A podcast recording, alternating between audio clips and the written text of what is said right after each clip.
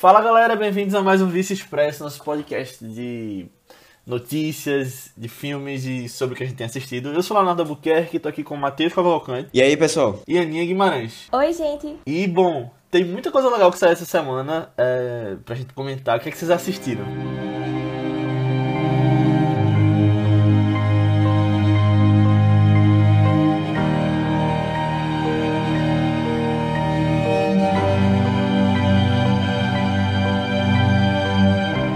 Voltei ativa. Finalmente, tô vivo. É, eu voltei a assistir séries, porque fazia muito tempo. Acho que desde que começou o Expresso eu não tava no ritmo tão legal. Mas, assim, é, isso pode ser uma coisa boa ou uma coisa ruim, né? Porque tô no final do período da faculdade. Aí, não sei, né? Fica nessa correria. Mas, bom, é prioridade. Prioridade de séries, obviamente. E aí... Verdade. Porque fazia muito tempo que eu não tava, né? Aí eu assisti várias séries. His Dark Materials, assisti aquela The Undoing, é, e tô, tô assistindo, tô acompanhando, estão bem legais, mas eu queria falar especificamente de Normal People. Que foi. Eu tinha assistido o primeiro episódio, a Aninha tinha falado super bem da série. E assim, eu devia ter valorizado mais essa fala dela. Porque. Tá vendo? É, Confia na amiga. Eu não sei se esse é o estilo favorito de Aninha, assim, de série e tal. Um estilo que ela gosta muito. Mas ela, mesmo, mesmo achando que não, talvez não seja, ela falou muito bem da série, tipo, ou seja, e é o meu estilo de série, então se ela gostou muito, então eu ia gostar muito mesmo. E foi o que aconteceu. Qual é o teu estilo de série? Não, eu gosto dessas séries assim, meio. Que, na verdade, ele é uma série meio coming novation, Aninha. Mas só que mais adulta, meio. É porque eles passam por vários momentos da vida, é, assim. são vários momentos. E é um drama, meio, é. mas bem, bem, bem, bem real, bem sensível, assim tal. Gostei muito. Sério, que história. Os, os personagens, eu não dava nada pelos atores, que eu não conhecia nenhum dos dois. E principalmente pelo cara, porque eu achei que ele ia ser um cara bem. É. Fech... Assim, meio. Mamão. Sem muita. Não consegui passar tanta emoção. Só que eles têm. É, eles têm vários. Ele tem vários momentos, assim. Muito tristes, pesados. E ele, ele tá muito bem. Assim, o, a história central é, é esse casal que se conhece na escola. E durante a vida eles passam por várias dificuldades, se gostam, mas não conseguem se relacionar muito. Eu diria que é igual aquele filme que tem Lily Collins, que ela passa várias, várias fases da vida assim com outro cara. Só que mais bem feito e com Qual tempo é pra. Filme? É, acho que simplesmente acontece. Não é que tem o cara de jogos vorazes, né? Isso, simplesmente acontece, é. exatamente. E aí, assim, é. só que ele tem tempo para você é, contar a história com calma. E ele, ele pega por uma parte, assim, muito importante, assim, para mim que é essa parte do de como eles estão psicologicamente, sabe? Afetados com vários problemas e eles tentando tratar isso e tentando lidar com essas coisas que eu acho que é muito o que a sociedade jovem hoje vive. É, estresse, depressão, ansiedade, insegurança, sabe? Vários pontos assim. Recomendo demais, tem no Stars Play, que para quem quiser acompanhar, Normal People, Legal. Uma das melhores séries do ano que eu assisti. Boa.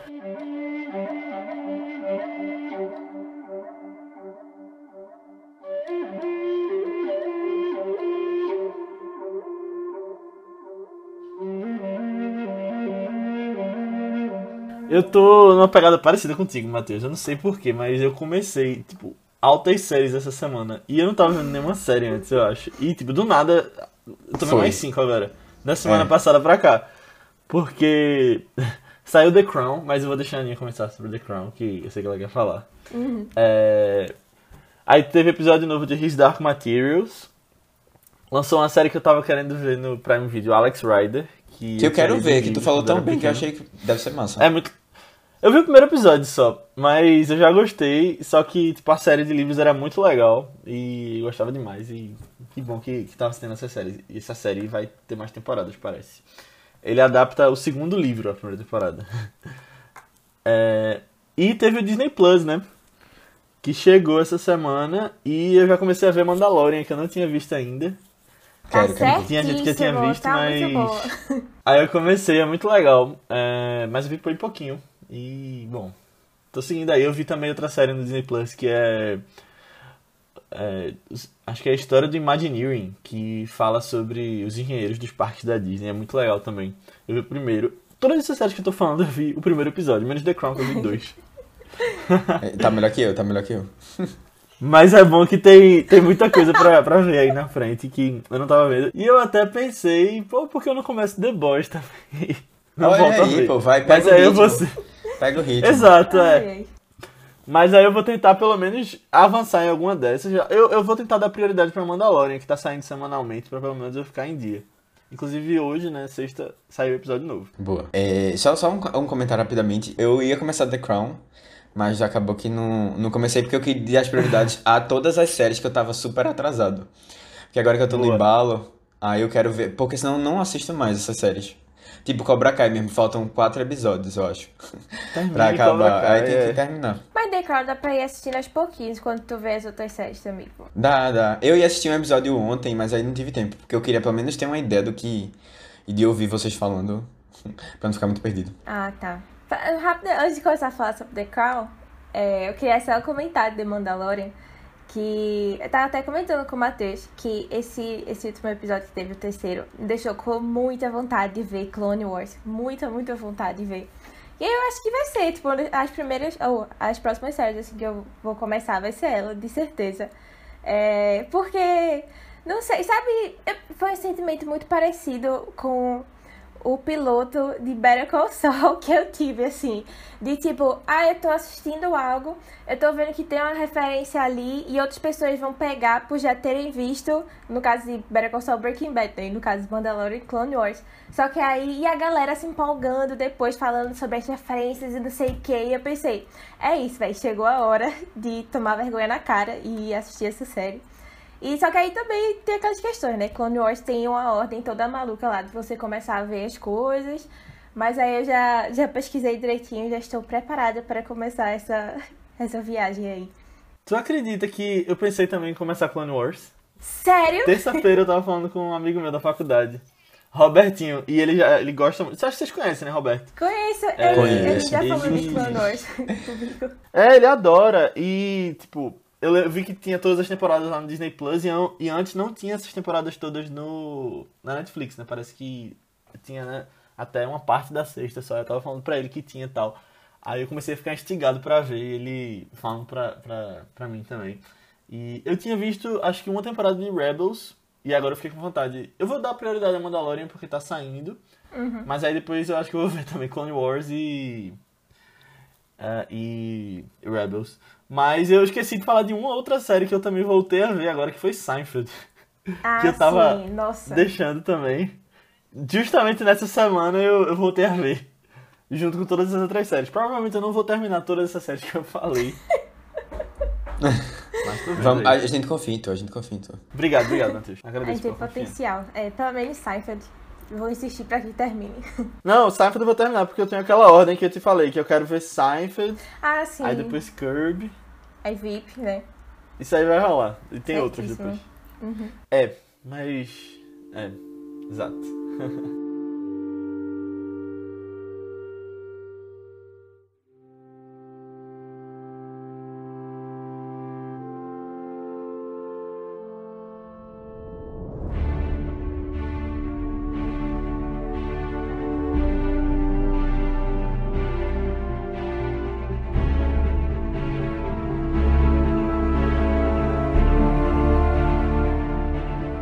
então vamos entrar em The Crown, né? Como eu, como eu já falei, eu não maratonei a temporada. Até porque a semana foi um pouco corrida pra mim também. É, o máximo que eu assisti de The Crown também em um dia foi tipo três episódios. Eu não sou de, ah meu Deus, assistir logo a temporada toda, logo quando estreia também não. Até porque é uma série de uma hora, né? Às vezes pra assistir toda a temporada ia ser o dia todo, praticamente, 10 É. horas, gente. Aí. Só que aí, esses três episódios que eu assisti foi justamente quando lançou no domingo passado. É, a ideia não era nem isso, até porque eu tinha outras coisas pra fazer também. Só que foi tão instigante, foi tão instigante. E aí foi vendo um, depois o outro, depois o outro. Eu, Meu Deus do céu, que droga, eu tenho que parar pra fazer as outras coisas da faculdade. É, enfim, aí eu consegui parar no final. Mas. Ah, mas eu tô achando fantástica. Eu não, eu não vou falar é, spoilers nem nada assim, já que o Matheus nem o piloto, nem o é, Season Premiere assistiu. Mas. Ai, minha gente. Diana. Diana já conquistou totalmente meu coração. Juro, juro. É, nossa, ela é muito amável. E sei lá, ela, ela sai conquistando todo mundo, sabe? Só que é muito. Não sei. É porque The Crown agora finalmente chegou numa fase em que mais gente acompanhou, né? Essa coisa aí, Diana, Margaret Thatcher e tal. Mas. Ai, é tão.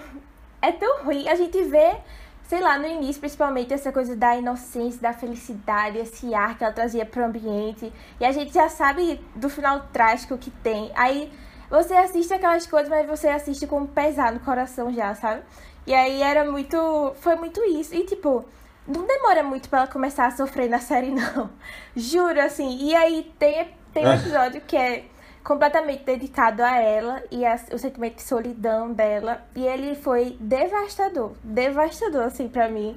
É, e ele. E, pra você ter noção, ele é até o único episódio do- de The Crown que eu vi, pelo menos, que começa com aviso de conteúdo sensível, sabe? Então, assim, tem umas coisas meio pesadas mesmo, dela, da vida dela, assim. E.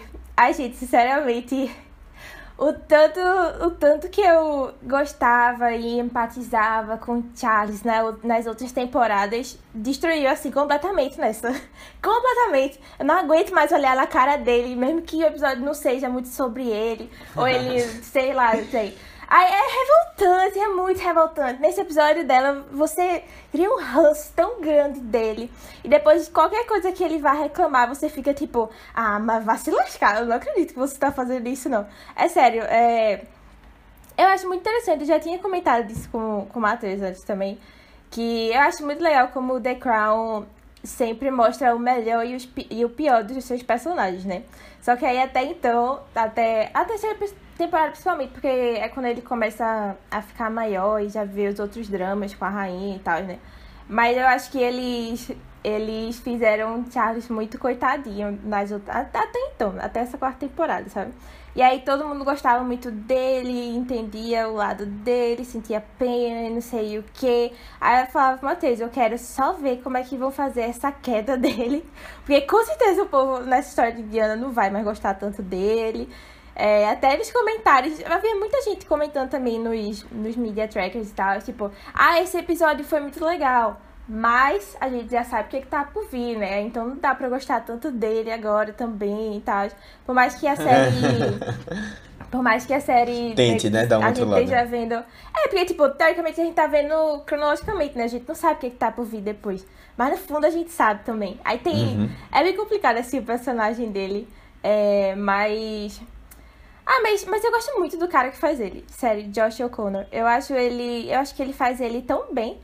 É basicamente isso, assim, que eu queria Ele é comentar, filho de assim. Ayrton Senna, né? Na época que Ayrton Senna tava na Inglaterra, aí ele teve esse filho. É? Eu Que é não sei se Tom tá tirando onda. Ah, É mesmo? Eu tô, eu tô tirando onda porque. Ah, tá. Tu são iguais. parecido? Eu não achei tão parecido. É não. verdade, lembra, lembra mesmo, é. É igual, igual, é. Se tiver um Verdade. filme de Ayrton Senna, tem que ser esse cara. Chama ele pra Que série da. Netflix. Nunca tinha, nunca tinha pensado É, nisso, não. sabe? Já tá aí na Netflix. Ele, e ele, ele, o pior é que ele parece É. um pouco com o Charles, mas eu vi, eu vi uma foto de Charles, do rei, do príncipe. Antiga, minha gente, caramba. Ele era muito mais Como feio, assim, velho. Diana? Nossa. É, ele era muito muito estranho. feio, pô. Chocada também. Esse, esse, essa tradução toda. Mas, Mas, assim, enfim. muito é, bom que The Crown é voltou. muito bom. Eu não vi ainda esse episódio, Aninha, que teve o aviso, mas eu vi só um episódio a menos que tu, né? Então. Uhum. Tu disse que viu três, eu vi dois. Então já sei Não, que é eu o vi próximo. quatro. Eu vi quatro. Ah, foi. Ah, beleza. o quarto também Talvez é muito bom, velho. um dos dois próximos. Todos os episódios que eu vi eu achei excelentes. There are miles between us, time between us. There is something between us. I may be a fool to dream of you. But God, it feels so good to dream it all. Ainda um pouco dentro de The Crown, mas fora também, que foi numa outra época. É, nossa querida atriz que fez a Princesa Margaret nas duas primeiras temporadas, Vanessa Kirby, Amo. ela tá pra estrear um, um novo filme aí na Netflix com. É, como é o nome do cara mesmo? É, Shia LaBeouf? Shia LaBeouf Ah, É. Shia LaBeouf. E e Ellen Burstyn. Isso, isso.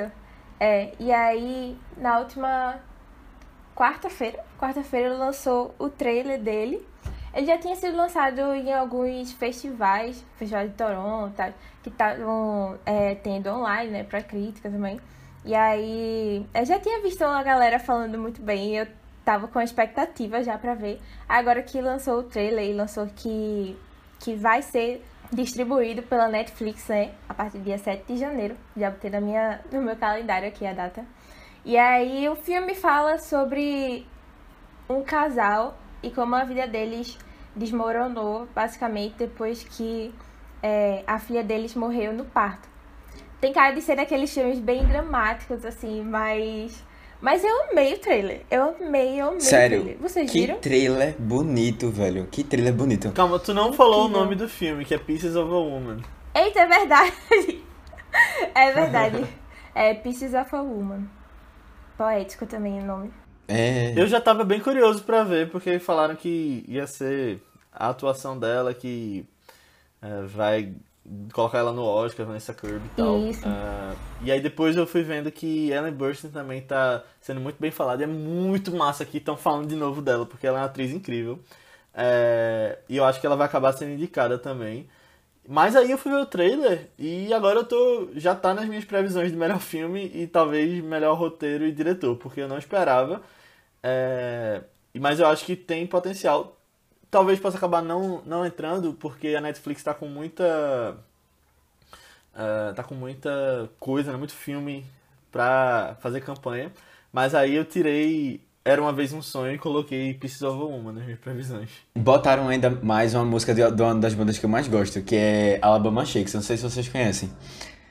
Não. E aí, tipo, é uma, uma banda que tem é, músicas em várias séries, inclusive aquela última música que tem no último episódio de Fleabag é deles também, dessa banda. E aí, tipo, tá, tá em várias, tá tipo, na, e só série boa, tipo Mr. Robot, na primeira temporada tem. Aí eu fiquei, caramba, velho, meu sonho. Na verdade, eu acho que a música é da vocalista, que ela tem uma carreira solo também, que é Brittany Howard. Mas aí depois vocês dão uma olhada na carreira dela e na música e na banda. Na verdade, eu nem sabia que essa era a história antes de ver o trailer, mas eu sabia que tinha uma cena de parto de uns 20 minutos contínua. E o Caramba, pessoal dizia que era tipo, bem pesado e tal, e eu acho que o filme deve começar aí. E que aí é que mostra a atuação grandiosa de Vanessa Kirby. Caramba. Podem de pé já. É, não, Mentira, eu tô sentado ainda, mas. é, é porque beleza. só pela, só pela cena, cenazinha assim breve do parto que mostrou no trailer, já deu pra ver. Caramba, ela parece estar sofrendo muito assim. Eu já gostei, já gostei. Já, já estou com expectativas, não sei se isso é muito bom. Mas já é um dos que eu tô mais de olho, assim. Mas ainda nesse, nesse esquenta aí pro Oscar de coisas que a gente está esperando que provavelmente vão concorrer, lançou ontem também, né? Quarta-feira. É, ontem do dia que a gente tá gravando, né? Mas quarta-feira dessa semana, o trailer de One Night in Miami, que é o filme dirigido pela nossa queridíssima Regina King. E ele saiu também que ele vai ser distribuído pelo Prime Video, né? Tô amando, tô amando esses, essas, essas, esses streams, pegando esses filmes pra distribuir. Que ele fala basicamente sobre o encontro de quatro grandes personagens, é, que é Malcolm X, Muhammad Ali, é, Jim Brown e Sam Cooke. E aí, pelas pessoas assim, já dá pra ver que é um filme bem de, de resistência negra contra os preconceitos que tem. Eu achei o trailer também bem incrível, bem incrível. E é. Tem, tem os personagens até que eu, que eu não conhecia muito bem, desses quatro que eu falei. Mas eu estou ansiosa pra conhecer. Eu gosto de conhecer essas pessoas, grandes personalidades, assim. É, e eu, eu fiquei feliz, na verdade, que vai ter Malcolm X também. Porque depois que eu vi a, a biografia. A biografia não, né? Tá, a adaptação cinematográfica da biografia dele. Agora eu gosto de ver ele nos cantos e pensar, ah, então ele tava naquela fase. Naquela fase mais, é, mais radical, naquela fase mais de boas, ah, aquela fase. Tipo, eles mostraram até uma cena no trailer que apareceu também no outro filme de Spike Lee. Mas aí. Da Ku Klux Klan, aí enfim. Mas aí eu achei que tem grande, grande potencial também. Adorei o trailer. Vai lançar dia 15 de janeiro também. Janeiro promete, né? Como já era esperado, porque já vai Boa. ser mais perto da, da cerimônia. Isso. É, justamente.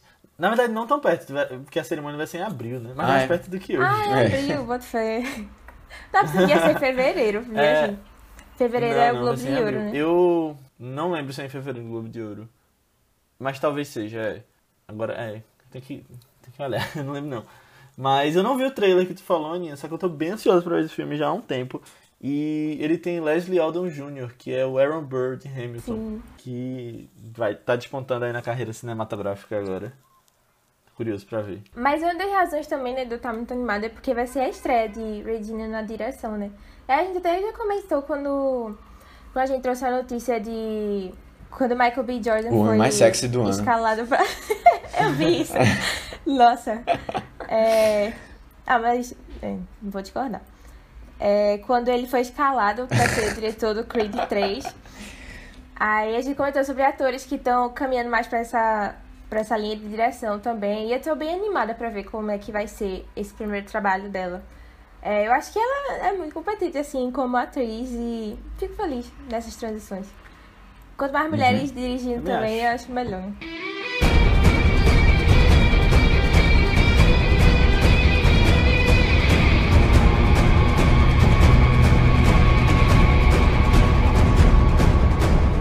Mas assim, a Aninha falou que janeiro tá um mês muito cheio de coisa pra assistir, mas dezembro também tá, principalmente nos streams, porque a gente vai ter Soul, o novo filme da Pixar saindo no Disney Plus, mas a gente teve a notícia essa semana também de que Mulher Maravilha, 1984, vai lançar no mesmo dia de Soul, dia de Natal, 25 do 12, no HBO Max nos Estados Unidos, paralelo aos cinemas. Vai ser no mesmo dia. E aí ele vai ficar disponível por 30 dias no HBO Max e aí vai sair. Depois ele vai ser lançado em outras plataformas pagas e tal. Isso vai ser só nos Estados Unidos, nos lugares que não tem HBO Max, como o Brasil, o filme vai lançar dia 16 de dezembro. Então a gente vai ter ele antes do pessoal dos Estados Unidos. Mas eu achei muito interessante porque eu lembro que naquela época da discussão sobre 007, falava-se que, tipo, em algum momento vai acontecer de um filme grande desses blockbusters ser lançado no streaming, sabe? E aí não ia ser esse 007, mas era, tava na iminência de acontecer. E aí foi justamente esse Mulher Maravilha, que já estava sendo adiado há muito tempo, e aí a Warner acabou tomando a decisão e colocou lá. É, não foi a decisão mais conservadora, isso veio para mudar completamente o sistema de distribuição, porque eu acho que o mais conservador seria eles segurarem e adiarem de novo para 2021. Mas não, eles vão lançar em 2020 e Mulher Maravilha será assistido por todo mundo aí em dezembro. Eu achei curioso essa, essa, essa notícia. Quero ver o que, é que vai acontecer, porque o HBO Max precisa de assinantes, né? E aí vai ser um jeito deles puxarem. É, assim, eu vi, eu vi até o post que a Gagador comentou sobre. Aí ela, ela é, dizendo, olha, minha gente, o filme, assim, a gente chegou a hora da gente assistir, tipo, o filme já tá pronto, já passou, tal, do tempo.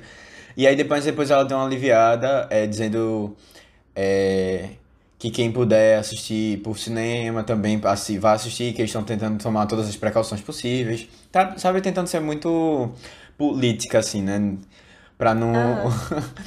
cuidadosa, assim. Mas é isso, né? A gente tá nessa, esse dilema constante, né? Porque os exibidores dependem muito, né? E é um filme Exato, é. que, Que é levantar muito que eles dinheiro. estavam esperando, provavelmente. Mas eu acho que pouquíssima gente vai ver no cinema. Deve ter alguém que vai, mas eu, eu acho que se podendo ter essa escolha lá nos Estados Unidos, as pessoas Vai, vão vai. acabar escolhendo pelo streaming. Só que eu vejo o seguinte, que a HBO tá desesperada por novos assinantes, pelo que eu percebo das notícias, porque eh, a Disney, né, soltou também recentemente que ele bateu 73,7 milhões de assinantes em um tempo recorde.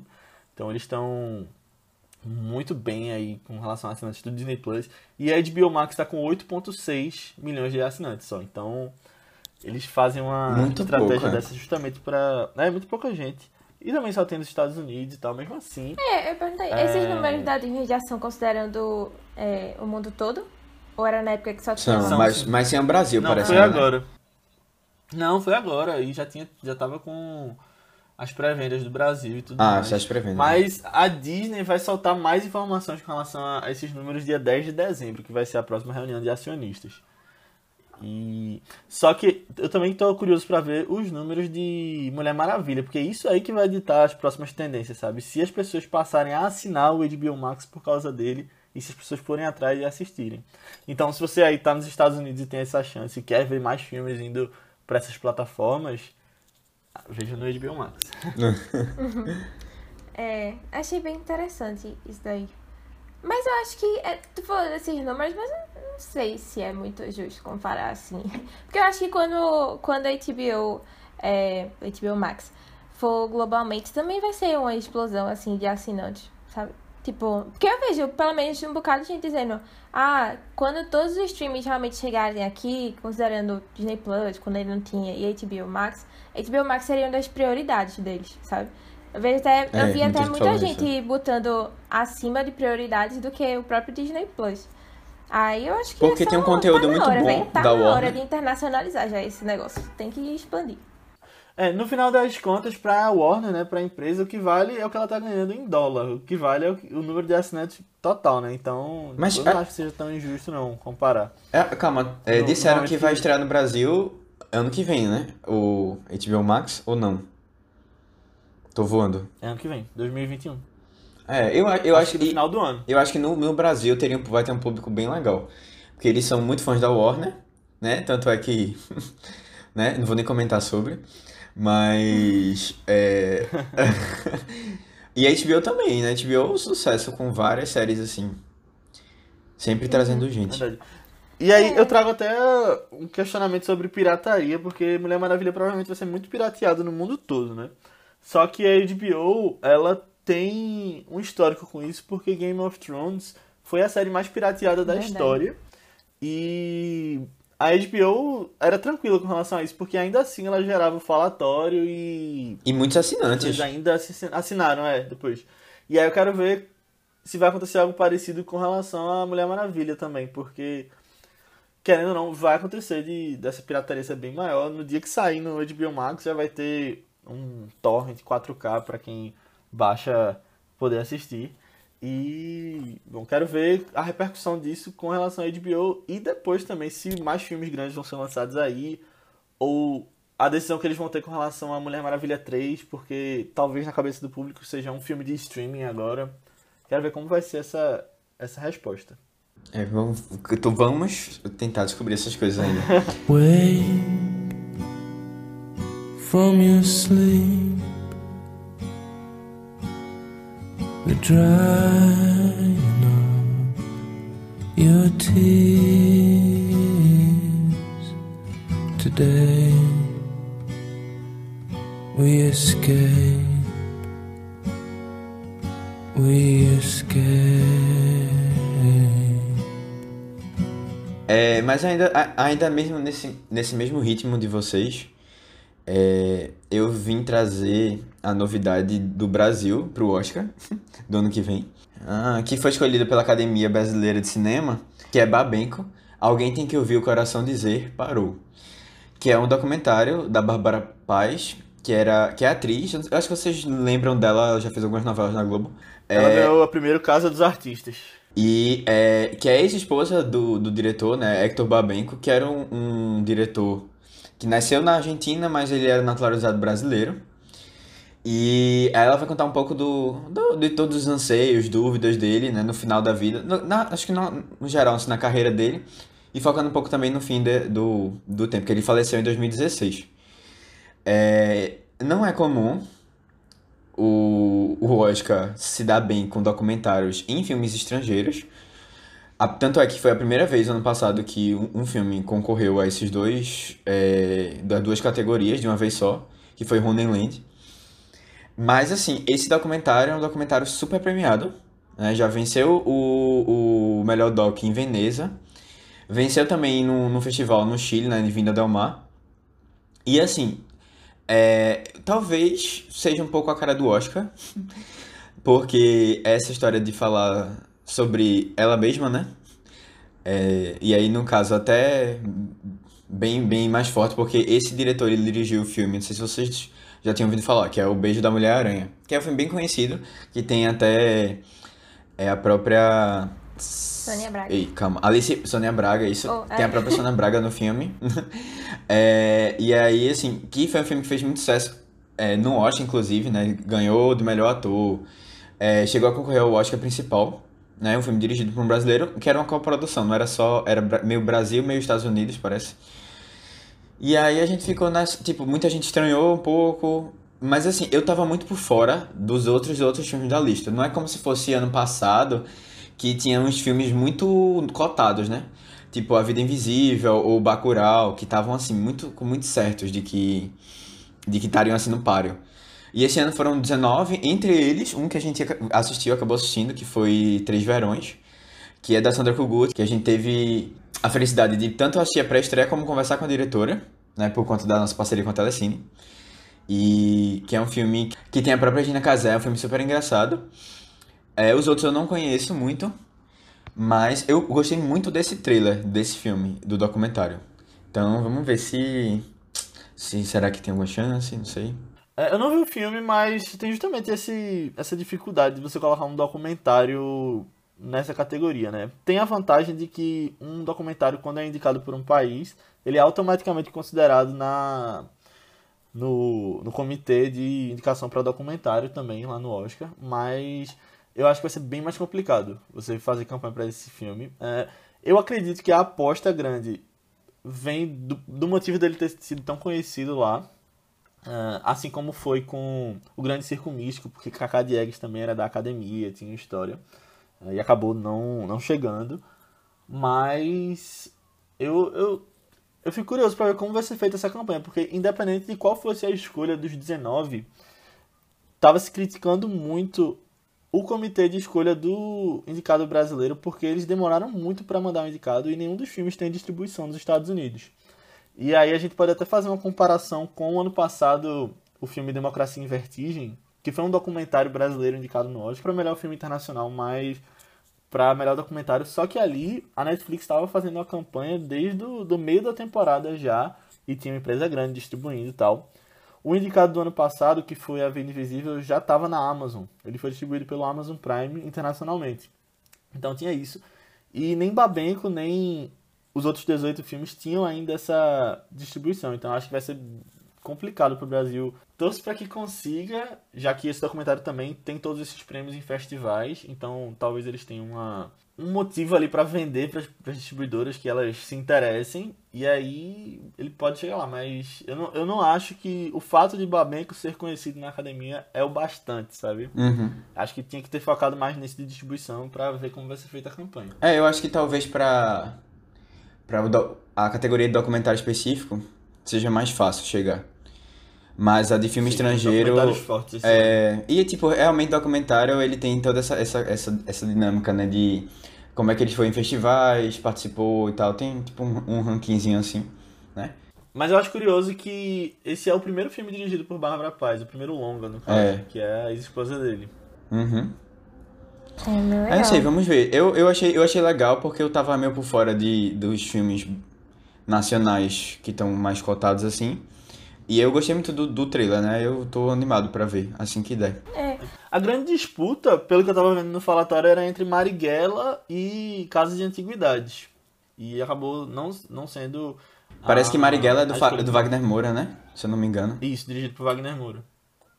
E aí veio como uma surpresa eles escolherem esse documentário.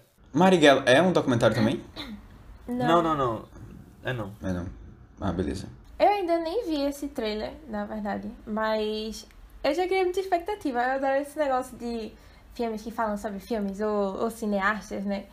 E ele, ele até que é um nome que a gente deveria conhecer mais, eu acho. Porque eu tava vendo as coisas que ele fez. E ele também fez outro grande clássico nacional, que é Pichote, A Lei do Mais Fraco. E eu fiquei, caramba, por que eu não conhecia o nome dele antes, né? Eu só conheço o nome dos filmes. Mas aí eu achei. Não sei, criei expectativas agora pra ver esse documentário. Apesar de eu não ser muito uma é. pessoa de documentário também. Mas esse negócio de ser a mulher dele dirigindo, eu achei que deve dar um quê mais especial pro documentário também, né? Estou animada uhum. pra sair. Ou, oh, é, estou animada é. pra ver. Já e eu queria alguma... coisas bem inéditas, assim, de imagem, sabe, dele e tal. Uhum. Eu acho que vai, ela Já vai conseguir alguma... esses arquivos fácil. Alguma data de quando é que vai lançar? Vai lançar no cinema? Eu não vi. Vai lançar no cinema. É? Assim, é. eu, eu tava gostando muito dessa ideia da Telecine de fazer o que outras empresas estão fazendo fora, que é estrear os filmes no, no, na sua plataforma, né? Como aconteceu, por exemplo, com Três Verões. E, é, e, e tantos o... outros. E aí, assim, seria legal se a gente tivesse a oportunidade de ver fácil, né? Esses filmes. Verdade. Ele é da Globo Filmes, então provavelmente vai ser distribuído No pela Globoplay. Telecine. Ah, Telecine, tá. Não é, porque o Telecine é da Globo. É. Ele é do Canal Brasil, Globo News e Globo Filmes. Então fica aí a dica pro pessoal da Telecine que estiver ouvindo a gente. Que adora Peguem esse filme que a gente quer ouvir. quer, fal- quer ver, quer falar dele. É isso. E valeria talvez até fazer um podcast sobre ele, porque. Com certeza. É o indicado brasileiro É. do Oscar, né? Quando a gente estiver fazendo o vício Oscar. O que é que vocês acham? Comentem lá no Telegram pra ver se a gente.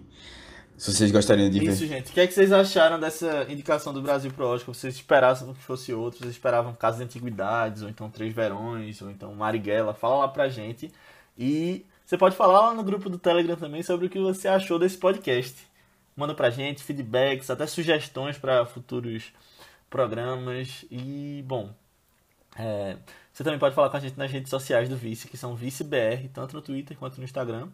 Você pode vir no nosso YouTube também, que tá cada dia mais cheio de vídeos, que é só procurar por Vice, interrogação. Ou você pode falar com a gente nas nossas redes pessoais, que são Matheus Coiatu, Matheus com TH, BC23, tanto no Twitter como no Instagram. Aninha, No Instagram eu tô como underline Aninha Guimarães e no Twitter Marvelous MS Ana. Isso, eu tô como Léo A. Albuquerque, tanto no Twitter quanto no Instagram. A gente vai chegando ao fim desse podcast, mas antes da gente ir, eu queria convidar vocês para ouvirem nossos podcasts do Vice, normal, sem ser o Expresso, que primeiro foi o da semana passada, que na verdade dessa segunda, né? Que é sobre Interlúdio, um filme clássico de Alfred Hitchcock que fala sobre dois espiões no Rio de Janeiro é, infiltrando-se em um grupo de nazistas. É bem legal, com Cary Grant e Ingrid Bergman. A gente tá com o podcast lá, vem ouvir. E o da semana que vem vai ser sobre Quero Ser John Malkovich, que é um filme de Spike Jonze que a Aninha trouxe aqui pra indicar e tá bem legal, vai sair na segunda-feira. Mas além disso, a gente tá com um vídeo do jogo. Perfil que a gente faz a gente faz de tempos em tempos, então assiste lá também, traz seu feedback e, e tenta adivinhar os personagens. Foi um especial anos 80. Mas é isso, pessoal. Então vejam lá, assistam tudo isso e até semana que vem. Tchau! Tchau! Tchau, tchau, tchau, pessoal.